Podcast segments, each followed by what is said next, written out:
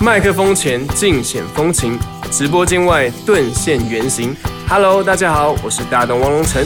您现在收听到的是大型情景广播喜剧《电台乌托邦》。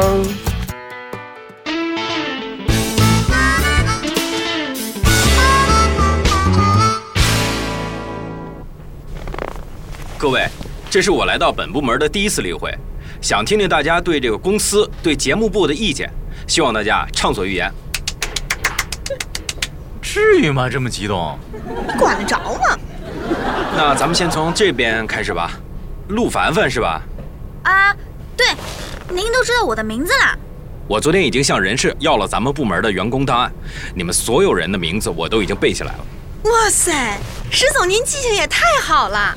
哎，都是年轻人，不要什么总啊之类的，叫我一科就好。你看人家石总多谦和。行了，矜持点儿，这是公司，不是粉丝见面会。你就是嫉 妒。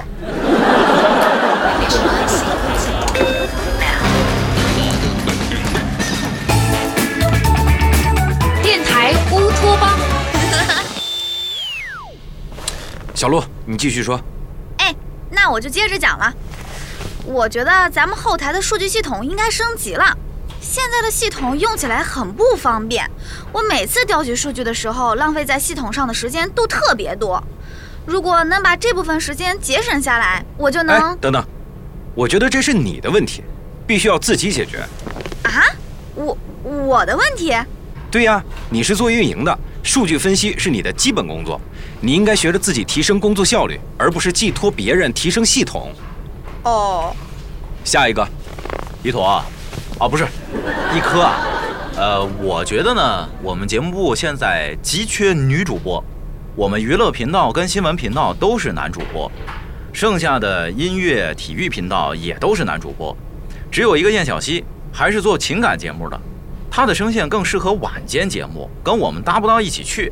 现在这种情况直接导致我们节目让听众在听觉上容易产生疲劳感。过，你听我说呀，啊，雇，说说雇就雇啊，不用跟老杨商量一下啊？这事儿我拍板了，该花的钱一定要花，省钱做不了大事儿。太帅了！那我没什么可说的了。那小爱来谈谈吧。我觉得，哎，小心小心，烫着没有？嗯，没事儿。还说没事儿，先别管桌子上的水了。小陆啊，你带小爱去前台看看有没有烫伤药，帮她涂一下。啊，没没那么严重听我的，快去。哦。这样，刚才啊出了点小插曲，耽误了一会儿时间。关于征集大家意见的部分，我会私下再跟各位聊。我想先把我个人的想法跟大家说一下。通过昨天啊跟杨总的沟通，我发现节目部存在的问题很多。首先就是缺少竞争机制，所以我的第一项措施就是改变本部门的薪酬体制，彻底取消底薪。每月所获报酬是由当月的收听数据决定。我反对，我觉我得不要你觉得，我要我觉得。改变薪酬体制这么大的事儿，你至少应该和人事部门还有主编商量一下吧。这个问题不需要商量，我是这个部门的主管，又是公司的副总裁，听我的就行了。你好，我来宣布第二项措施。我们电台的节目量太少，节目风格呢也偏于传统，这样下去迟早会被竞品电台干掉。所以我要求每位主播至少再开设五档不同类型的节目，三天之内你们把节目企划案交到我这里来。你开什么玩笑？五档节目三天，你以为企划一档节目像搭积木一样容易吗？就是，再说了，这么多节目，我们怎么做得过来啊？你也得考虑一下我们的排班吧。我不觉得这是个问题，那什么是问题啊？你想的这些都是纸上谈兵，一点儿可行性都没有。你好倔强啊！要不你别干了吧？你好了，今天的会就到这儿。我再说一遍，三天之内全部给我搞定，全部。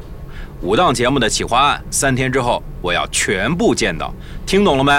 全部给我搞定。嘿，这哪儿来的棒槌啊？哎呦，真是秀才遇上兵，有理说不清啊。我反正不会写这个企划案的，有本事他把老杨叫来。哎，你们觉不觉得他的口气有点像绿大案呢？绿答案是谁？就是黄晓明，演了好多霸道总裁，入戏太深，做个真人秀都跟员工耍横那个。哦，就是要给他女朋友承包鱼塘的吧？什么呀？那是张翰，张翰，张翰不是演《全职高手》那个吗？那个是杨洋，杨洋杨，洋不是跟刘亦菲演《神雕侠侣》的那个吗？那个是黄晓。哎，还真让你给绕回来了。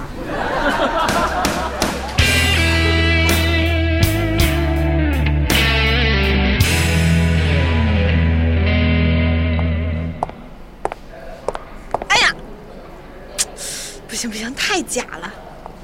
哎呦，小姐，你怎么啦？是哪里不舒服吗？没有，我这练习摔跤呢。啊，我跟你说啊，霸道总裁文里女主和男主的美妙情缘，百分之九十都是从摔跤开始的。哦，你是想靠摔跤引起石总的注意啊？靠谱吗？这招不行，还有其他招啊！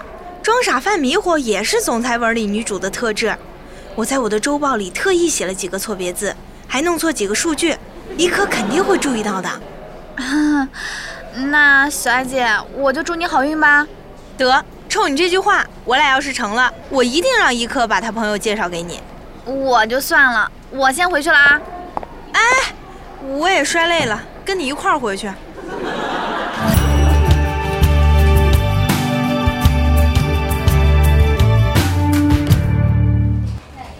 哎，你们写完节目企划了吗？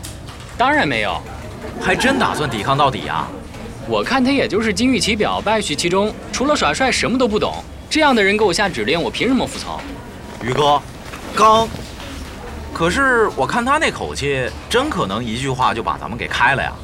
放心，他不会的。哟，媛儿姐，你找着对付他的招儿了？我找人查过了，这个人就是个骗子，学历造假，生活作风还不好，在上海靠出卖皮相获得女上司青睐，一路爬到了高管的位置。后来圈子里谣言越来越多，他才跑来北京混的。我去，媛儿姐，你别叫汤圆儿了，叫汤潇潇吧，在下服了。你们就等着明天看好戏吧。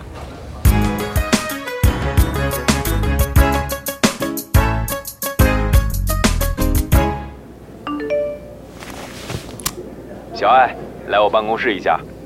总监让我去他办公室，耶！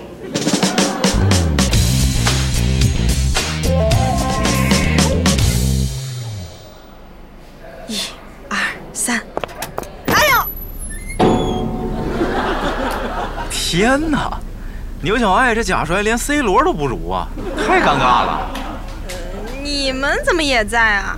小艾姐，今天有会，我昨天跟你说了。会议室被占了，我临时通知大家改到我办公室了。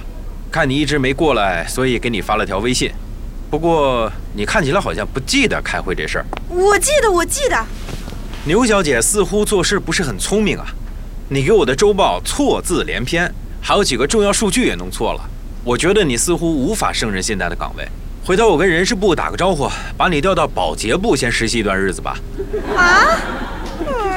你凭什么因为一点小错就给人家调岗啊？是啊，小爱在公司这么多年了，虽然大错不少，小错常犯，也不至于调岗吧？对我也不同意，他是我搭档，打狗也得看主人吧。你俩是帮我的吗？好了，你们不要闹了，就这样，都听我的。听你的，你说小爱不能胜任他的岗位，那你黄一科就能胜任吗？女人，我要提醒你，你在挑战我的底线。另外，我姓史，不姓黄。反正都一个色儿。你觉得我哪里有问题，可以说出来啊。好啊，那我就问你个简单的问题：你在剑桥的时候住哪个区啊？汤小姐，你这是在给我挖坑吗？我是哈佛商学院毕业的，不是剑桥大学。你是哈佛毕业的，居然不知道哈佛位于马萨诸塞州的剑桥市？我请问你，哈佛的文凭是哪儿来的？你应该不会是哈尔滨佛学院毕业的吧？胡说，我是堂堂铁岭商学院毕业的。看看自己都招了吧。铁岭商学院，这什么野鸡大学啊？听都没听说过。嗨，八成是专门培养谐星的。你看他现在，浑身上下都充满了喜感。石总，不用我再把你的《上海滩风月史》背一遍了吧？我呢，给你留条底裤，你也聪明点儿，主动去跟老杨请辞，如何？你你，女人，你知不知道自己在玩火啊？我不知道，不过你再不动，我可不敢保证会发生什么。啊圆圆姐，你可太酷了！我竟然一时分不清谁才是霸道总裁了。今儿我可是见识了什么叫身高一米六，气场两米八了。你说我矮？不不不，我是说您小小的身体蕴含着巨大的能量。我好不容易遇见个霸道总裁，怎么这么快就掉皮儿了呀？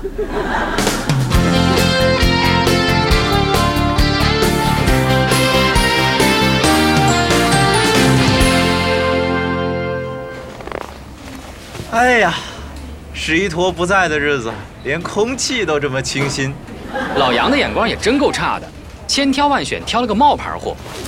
我小姨夫也挺后悔的，说自己当时是被史一科的气场镇住了，还以为他挺厉害的呢。那么问题来了，以后这节目部总监的位置到底会属于谁呢？